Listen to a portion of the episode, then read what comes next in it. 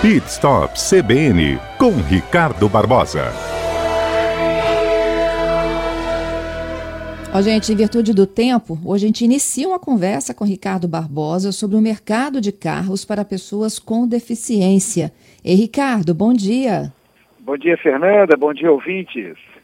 A gente podia começar explicando o que é esse mercado, né? É, é um mercado, Fernando, que tem aumentado muito, né?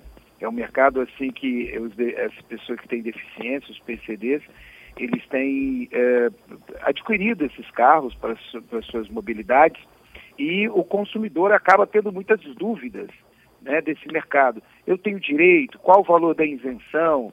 Até que valor eu posso comprar um carro? Alguém pode dirigir o carro por mim? Um parente, um filho? Então, hoje nós vamos tentar tirar algumas dúvidas, mesmo com o horário um pouquinho apertado, mas nós vamos seguindo, ok, Fernanda? Isso aí, para começar, quem tem direito?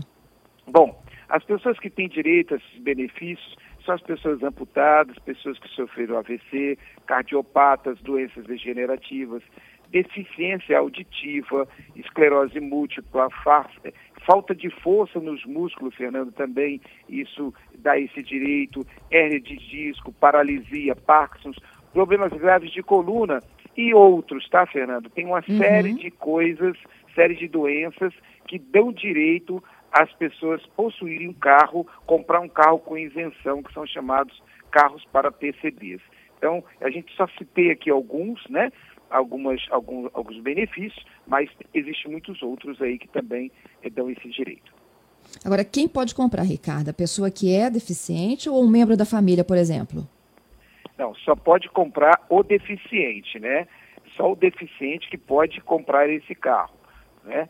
É, ele, ele, ele que tem o direito de comprar esse carro, e é um por benefício, é um carro por benefício, isso é, a pessoa não pode comprar o segundo carro, ah, eu posso ir lá comprar, já tenho um e gostaria de comprar um segundo carro, não, não posso, é um carro por CPF. Entendido. Acho que uma outra dúvida também que deve surgir nesse, nesse mercado é que tipo de impostos essa, essa pessoa fica isenta? Boa pergunta. Né? Os impostos que o condutor pode é, ter a isenção total de, de 100% é o ICM, né? que é o Imposto sobre Circulação de Mercadorias e Serviços, e o IPI, que é o Imposto sobre Produtos Industrializados.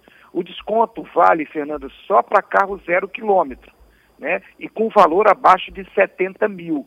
Essa regra aí está muito bem definida. Para que você possa ter esse desconto, você tem que comprar um carro zero e, consequentemente, esse carro tem que ser abaixo de 70 mil, fabricação nacional ou no Mercosul, né?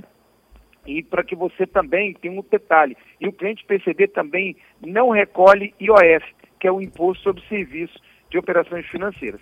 Então, esses é por isso que ele fica mais barato, né, Ricardo? Desconto. Muito, muito. O desconto é um desconto bem considerável. E ele, ele varia também de marca para marca, tá, Fernando? De concessionária para concessionária. Ricardo, então vamos fazer o seguinte, olha, quem tem dúvida sobre quem pode adquirir, né, e entrar nesse mercado do PCD, pode mandar dúvida para cá, que na segunda que vem a gente continua no tema, não é isso? Então, segunda que vem a gente tem uma série de perguntas aí que a gente pode responder, tipo, posso revender o carro? É uma pergunta que está todo mundo querendo saber se ele pode vender o carro não, ou não. E o documento pode ficar em nome dele ou não. Também são coisas que nós vamos responder semana que vem, ok? Te espero. Até lá, Ricardo. Até lá, Fernanda. Forte abraço a todos.